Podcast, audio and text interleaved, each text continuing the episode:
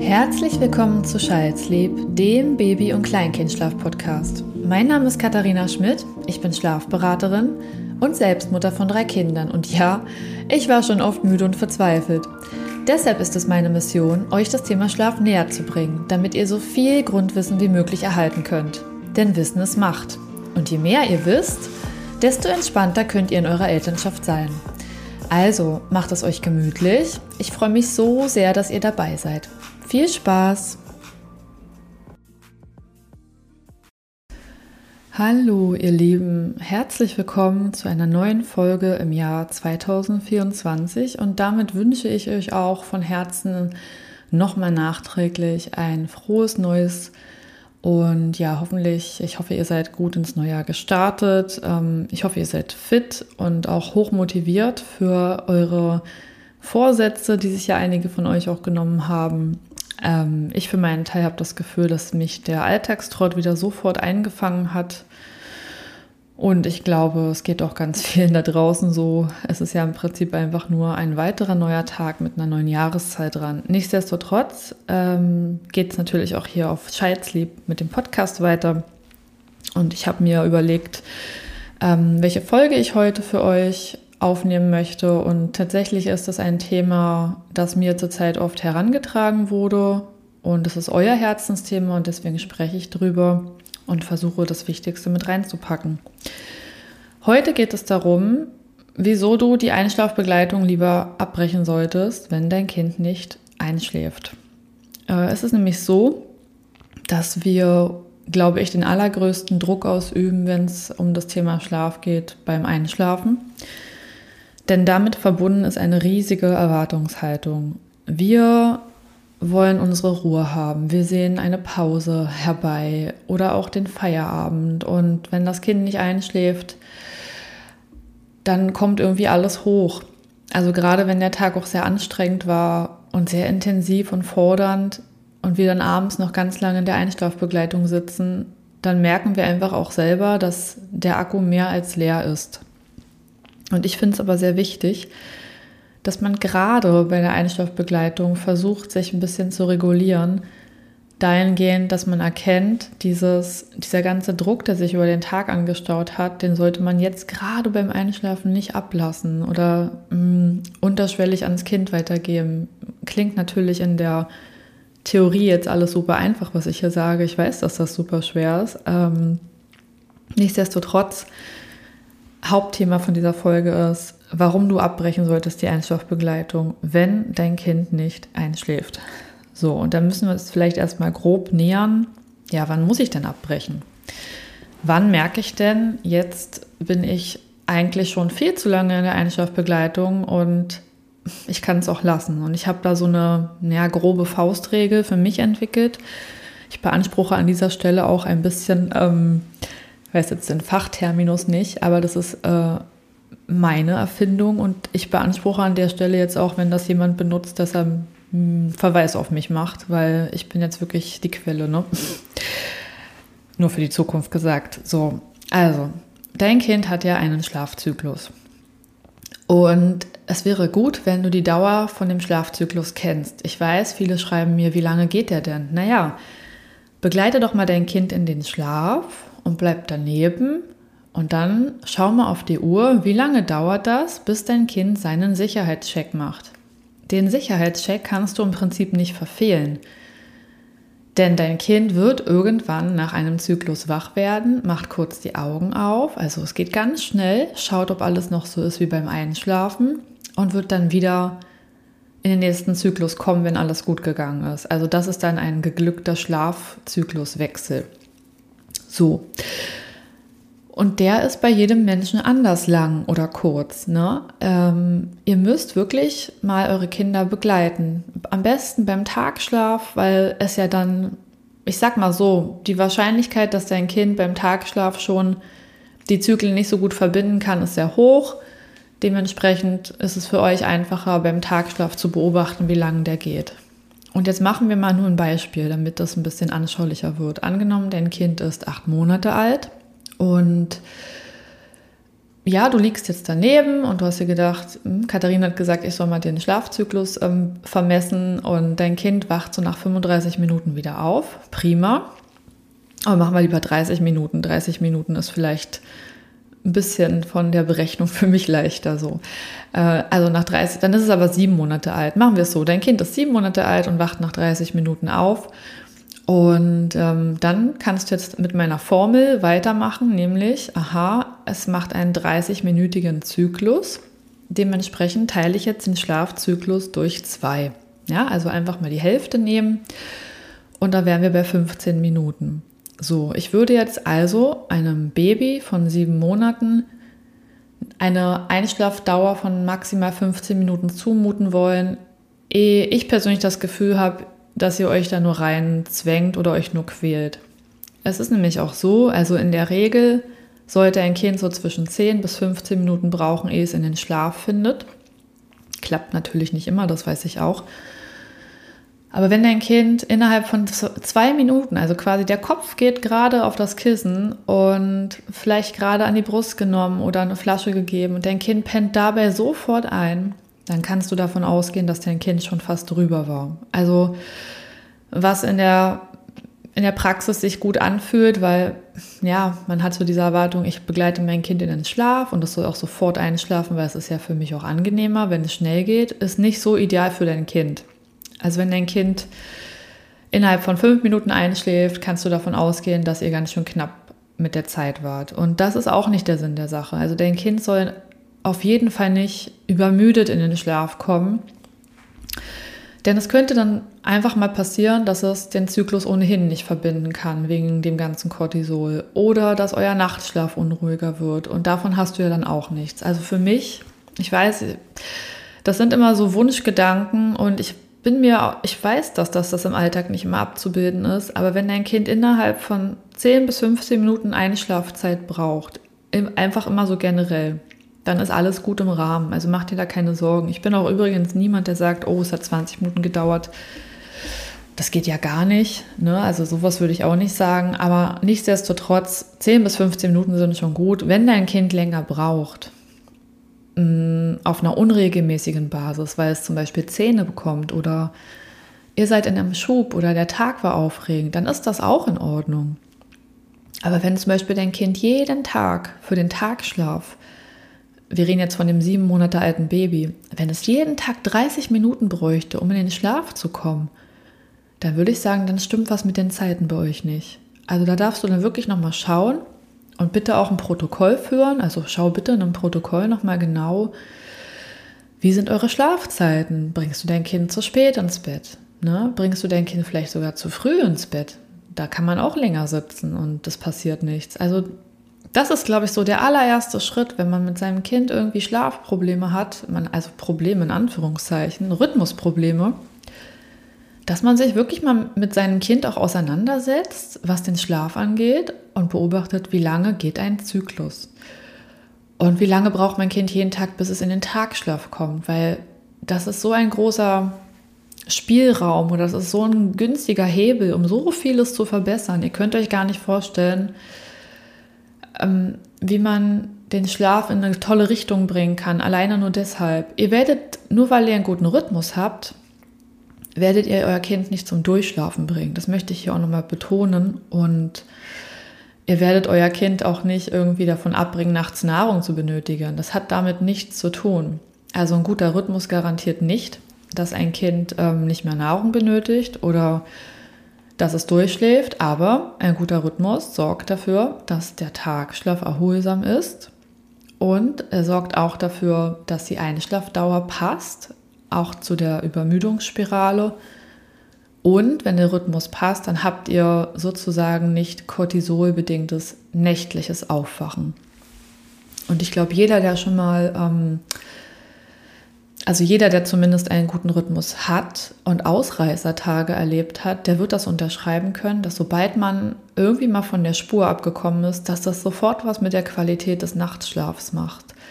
Und das muss ja nicht sein.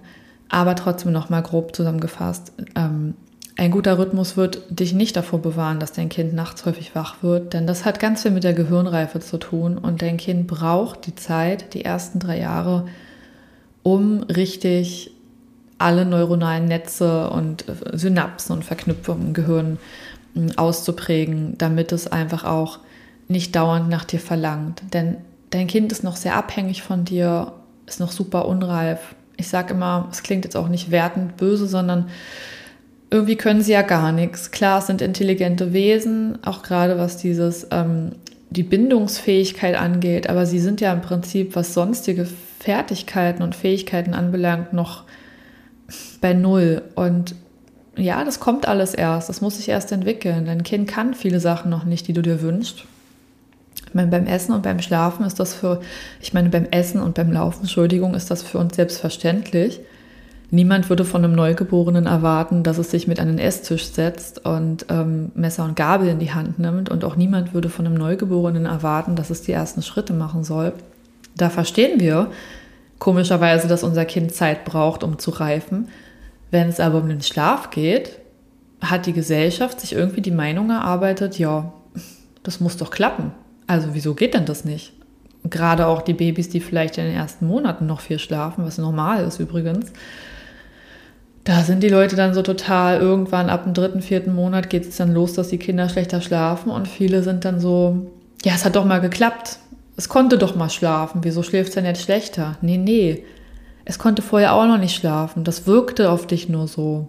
Also unreif war es von Anfang an. Es war einfach nur hormonell noch anders die Hormone nach der Geburt bewirken, dass dein Kind noch sehr viel schläft. Wenn du Pech hast, schläft es auch da schon nicht viel. Es gibt super aufgeweckte Kinder mit viel Energie, gerade Schreikinder, High-Need-Kinder, ne, sehr gefühlsstarke Kinder. Die schlafen von Anfang an auch nicht viel. Ich meine, die Eltern, die kennen in Anführungszeichen das Elend von Anfang an, die haben da sowieso keine Illusionen. Aber das Durchschnittsbaby, sofern es das überhaupt gibt, ich finde den Begriff ein bisschen mh, hm, blöd, aber ich möchte ihn trotzdem mal benutzen. Ich hoffe, ihr seht es mir nach. Aber das Durchschnittsbaby schläft erstmal viel und dann so mit drei, vier Monaten geht der Spaß los. Und da schläft dein Kind dann in deinen Augen schlecht, ja. Aber die Fähigkeit war von Anfang an nicht da durchzuschlafen. Diese, diese mh, hm, Fähigkeit auf die langfristige Wirkung hin betrachtet, die war noch nie da. Also, und fühle dich da auch nicht schlecht und rätsel auch nicht so viel herum. Also viele sind dann immer so, ja,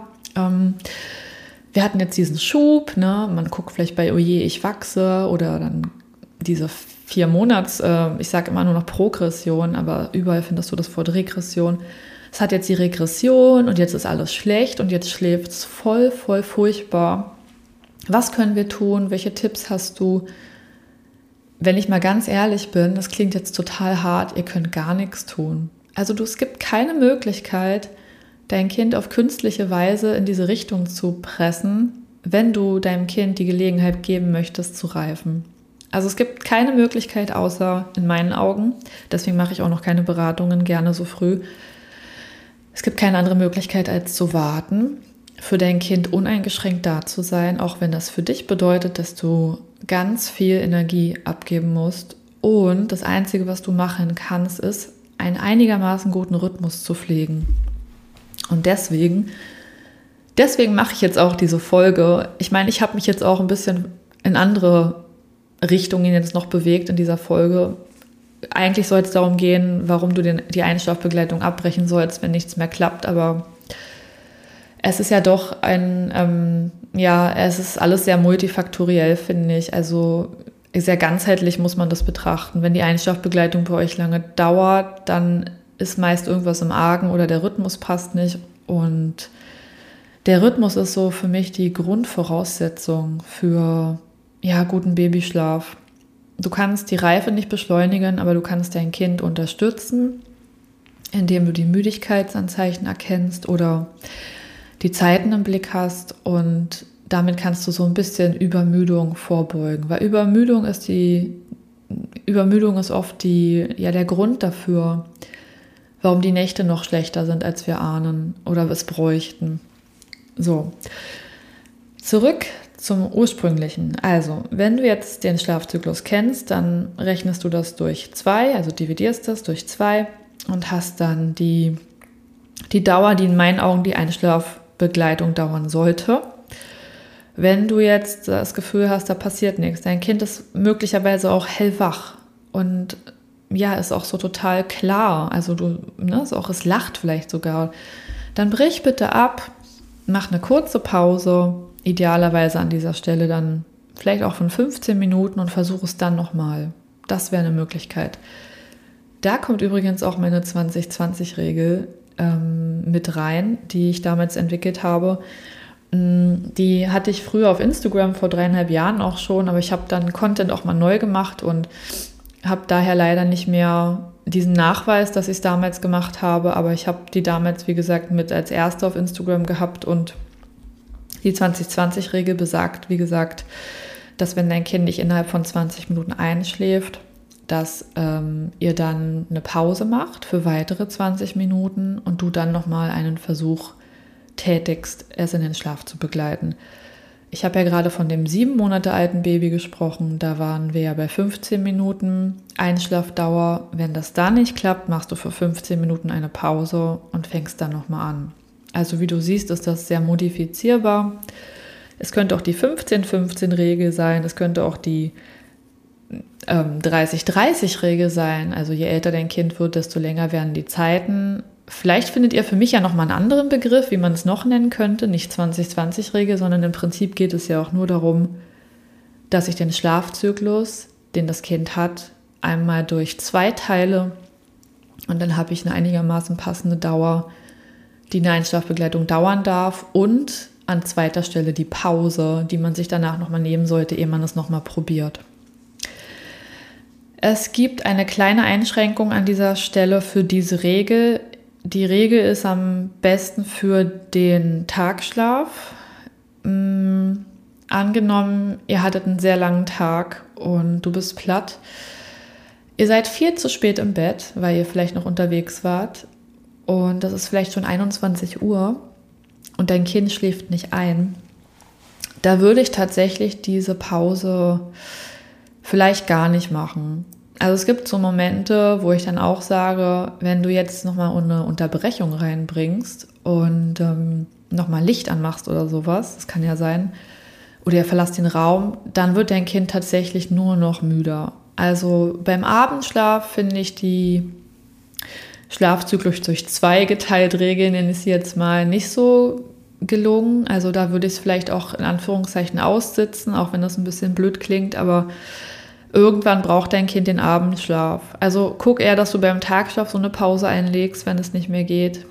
Kleine Ausnahme, du kannst es beim Abendschlaf machen, wenn du merkst, dass du gleich innerlich explodierst. Also vielleicht das nochmal als Einschub. Wenn du das Gefühl hast, du gehst so auf dem Zahnfleisch und du kannst nicht mehr und du bist gleich unfair zu deinem Kind oder du schimpfst oder manchmal meinen wir das ja auch nicht böse, aber man wird dann auch so innerlich, ja, so passiv-aggressiv. Das soll nicht sein, das ist nicht gut. Das ist für dich nicht gut und das ist auch für dein Kind nicht gut, denn dein Kind merkt das alles. Dann mach bitte auch diese Pause. Und dann versuch aber auch, wenn du diese Pause machst, auch für dich was Ruhiges zu machen. Also ja, es, also natürlich würde ich den Raum noch abgedunkelt lassen und ich bin auch ein Fan davon, den Raum nicht zu verlassen, weil ich einfach finde, wenn man das ganze Setting ändert, kommt Unruhe rein. Aber dein Kind, wenn es noch wach ist, könnte sich ja zum Beispiel mit einem Kuscheltier beschäftigen, mit einem kleinen Buch ähm, oder mit einem Spielzeug. Irgendwas, was nochmal Ruhe reinbringt, was das Nervensystem runterfährt. Und genauso kannst du es auch machen. Ich finde zum Beispiel auch gar nicht schlimm, muss ich ganz ehrlich sagen, wenn das das Einzige ist, was dich abholt, wenn du kurz dein Handy rausholst und Musik auf den Kopfhörern hörst oder schaust, dass es dir gut geht. Was brauchst du jetzt? Was, was würde dir gut tun? Brauchst du kurz nochmal ein Getränk? Musst du nochmal kurz ins Bad, ne? Halte da Rücksprache mit deinem Kind. Wenn du den Raum verlassen willst, weil du es nicht mehr aushältst, dann verlass mit deinem Kind zusammen den Raum, aber dann geht nicht in irgendeinen super hellen Raum danach, sondern versuch das alles so ein bisschen gemütlich und dunkel zu halten mit wenig Licht, damit wir das Melatonin eben nicht ausbremsen. Das brauchen wir ja für die Müdigkeit. Schau einfach, dass es dir dann wieder gut geht. Und jetzt kommt einer der Hauptpunkte, das sage ich immer wieder. Was steckt hinter deiner Erwartungshaltung? Also welche Gefühle kommen da hoch? Warum muss dein Kind jetzt deiner Meinung nach unbedingt schlafen? Es gibt so viele Situationen und auch so viele äh, ja, Konstellationen, warum wir manchmal das Gefühl haben, es muss doch jetzt aber. Ein häufiger Grund ist so diese Erwartungshaltung, weil es jeden Tag immer zu der Zeit geklappt hat und weil man sich darauf verlassen wollte. Ein anderer Grund ist manchmal vielleicht wirklich, dass man nicht mehr will, nicht mehr kann, man fertig ist mit seinem Tag und das Kind jetzt völlig schlafen muss. Das ist tatsächlich oft eine Erwartungshaltung. Aber frag dich doch mal, was macht dich dann, wenn es nicht klappt? Also wenn diese negativen Gefühle kommen, vielleicht Wut, Verzweiflung, manchmal auch Angst. Wie lange geht es noch so? Werde ich hier jemals rauskommen? Das Gefühl, ich bin gefangen. Woher kommen diese Gefühle, diese, ne, was, was löst das in dir aus? Also, warum ist das so wichtig, das jetzt nicht zu fühlen? Warum, weil man ja oft das auch unterdrücken will. Ne? Nein, das darf jetzt nicht sein und ich darf jetzt nicht wütend werden und ich darf mich jetzt nicht ärgern und das also das ist immer so ein Zwiespalt. Einerseits kommen die Gefühle hoch. Man weiß natürlich auch logischerweise, man will sie nicht auf das Kind übertragen. Man möchte auch, dass dem Kind gut geht. Wenn du das Gefühl hast, dass es in dir so explosiv langsam hochköchelt, ähm, dann bitte brich die Situation ab. Dann warte auch gar nicht auf die Regeldauer, die ich dir genannt habe. Wenn du schon nach zehn Minuten denkst, ich, habe, ich halte das nicht mehr aus, dann brich ab. Vielleicht hast du einen Partner oder eine Partnerin, die dich entlasten kann. Wenn du das nicht hast, dann brich mit deinem Kind die Situation sofort ab. Es gibt wirklich nichts Toxischeres als eine Einschlafbegleitung mit Druck.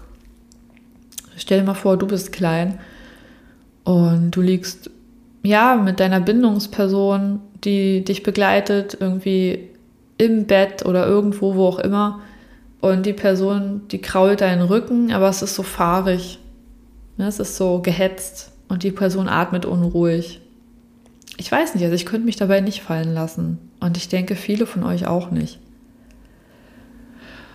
Ja, es ist, äh, also ihr müsst euch manchmal vielleicht einfach mal in die Kinder versetzen, weil man so in diesem Trott lebt zu Hause und das ganze Setting oft gar nicht mehr so überblickt und vielleicht einfach mal ganz kurz überlegen, wie fühlt sich das jetzt für mein Kind an? Und vielleicht machst du ja auch Sachen in der Einschlafbegleitung vom Ablauf her, die euch nicht wirklich zuträglich sind. Also es gibt durchaus Kinder, die älter sind, die finden das auf dem Petsy-Bein nicht mehr toll. Die finden das auch in der Trage nicht mehr toll, wenn sie sich überstrecken. Dein Kind zeigt dir damit ja auch, es reicht, ich mag nicht mehr. Also hör auf dein Kind und du bist auch wichtig. Du bist immer wichtig. Wenn es dir nicht gut geht, geht es gar keinem gut. Schau auch bitte auf dich. Und sitze niemals in Einschlafbegleitung bis zum bitteren Ende aus, nur weil du das Gefühl hast, ich muss jetzt aber wenn ich es jetzt nicht geschafft habe, dann war ja alles umsonst. Also den Gedanken hatte ich auch schon, wenn man dann irgendwie schon bei 30 Minuten Begleitung war und man dann merkt, oh Mann, das Kind ist so zappelig neben mir, das gibt es doch nicht. Habe ich auch schon oft gedacht, wenn ich jetzt abbreche, dann, dann habe ich jetzt irgendwie die ganze Zeit umsonst daneben gelegen. Und auch ja, das, es ärgert einen auch ein bisschen manchmal, dass man überhaupt jetzt so lange daneben lag und ich schon vorher gemerkt habe, dass es nichts bringt. Aber wenn ich jetzt aufstehe, habe ich alles umsonst gemacht, dann ist es vielleicht wieder wacher. Hakt das ab. Guck bitte von Anfang an auf die passenden Zeiten. Und ich sage mal so, je älter die Kinder werden, desto länger kann man ihnen eine längere Einschlafbegleitung möglicherweise auch zumuten, weil sie auch längere Zyklen haben. Aber nur als Beispiel, nur weil ein Kind jetzt vielleicht zwei Jahre alt ist, heißt das für mich nicht, dass du irgendwie 45 Minuten lang begleiten musst, wenn du merkst, es klappt nicht. Ne? Also darum geht es nicht. Und bevor du auch nur zu viel rechnest, guck auch immer so ein bisschen einfach, hör mal auf dein Gefühl, guck mal, ob du Müdigkeitsanzeichen deuten konntest oder gesehen hast, weil die sind mir ehrlich gesagt noch mit am wichtigsten. Die finde ich viel, viel wertvoller als jede andere Zahl und jede Schlaftabelle. Am wichtigsten ist wirklich, dass du dein Kind lesen kannst das kann man nicht von Anfang an, das kommt manchmal mit den, ja, mit den Monaten oder vielleicht auch erst mit den Jahren, dass man das so ein bisschen einschätzen kann. Als mein jüngstes Kind noch super klein war, Da war Augenreiben ein Höchstrisiko. Das bedeutete für mich, jetzt muss ich aber zum Bett sprinten. Und mittlerweile ist Augenreiben ja ein Indikator dafür, ah ja, jetzt kommt die Müdigkeit. Also lerne dein Kind zu lesen. Das ist vielleicht auch nochmal eine Podcast-Folge wert. Ja. So, ich hoffe, ich konnte euch mit der Folge ein kleines bisschen ähm, in die richtige Richtung anstupsen. Und ich hoffe, dass ihr was für euch mitnehmen konntet. Wenn ihr Fragen zu dem Thema habt, dann hinterlasst mir doch gerne ja, einen Kommentar, wenn ihr das könnt bei, beim Podcast. Ich weiß es nicht, je nach Anbieter. Ähm, am einfachsten erreicht ihr mich auf Instagram unter meinem Kanal ähm, Schmidt. Da werdet ihr mich sicherlich schnell finden. Da erreicht man mich immer am allerbesten tatsächlich. Ansonsten noch info at childsleep.de, das ist meine Kontakt-E-Mail. Da versuche ich auch so schnell ich kann zu antworten, aber bei Instagram geht's, ist es halt so, ja, mein, mein täglich Brot, dass ich da auf Instagram bin. Da könnt ihr mich immer ganz gut erreichen. Ansonsten freue ich mich auch immer über ja, Feedback von euch, ähm, wie euch die Folgen gefallen. Und ich freue mich auch total, wenn ihr mir eine gute Bewertung geben, also eine sehr gute Bewertung geben könntet auf eurem, wie nennt man das denn? Auf der Plattform, auf der ihr mich hört oder konsumiert. Da würde ich mich sehr freuen. Und empfehlt doch den Podcast auch gerne weiter an andere Eltern oder Freunde, Bekannte, die ja einfach mit dem Schlaf nicht zurechtkommen und nicht so recht wissen, was sie machen sollen. Ich habe jetzt mittlerweile schon aus dem letzten Jahr 35 Folgen, soweit ich richtig zähl, zähle. Und äh, ein wenig ist da für jeden was dabei, denke ich. Und ansonsten findet ihr aber auch auf Instagram super viele gratis Tipps und alle zwei Wochen einen Fragenfreitag. Und last but not least, wenn du das Gefühl hast, du kommst mit all meinen Tipps nicht weiter und es bringt irgendwie alles gar nichts, dann würde dir wahrscheinlich auch eine richtige Beratung helfen weil wir da wirklich nochmal ans Eingemachte gehen und genau auf eure Situation schauen. Mein, mein, mein kleines, noch, noch mein kleines Team, Verena und ich, wir beraten euch gerne. Ihr könnt uns auch über scheidsley.de über das Kontaktformular anschreiben, eure Situation einfach mal schildern. Wir nehmen uns dann auch die Zeit und lesen alles ganz genau und überlegen uns, ob eine Beratung überhaupt Sinn macht und melden uns dann zurück mit einer Einschätzung. So, das war jetzt erstmal die erste Folge für dieses Jahr. Äh, ich habe mich sehr gefreut, dass ihr wieder mit dabei wart. Die nächste Folge kommt nächste Woche. Ich habe eine mega coole Folge in Planung. Ich glaube, ihr werdet auch total begeistert sein. Also ich verrate jetzt nicht zu so viel. Und wünsch, ich wünsche euch jetzt noch einen wunderschönen Tag, ähm, einen guten Start ins Wochenende. Und vielen Dank, dass ihr wieder mit dabei wart. Und bis zur nächsten Folge. Macht's gut. Tschüss.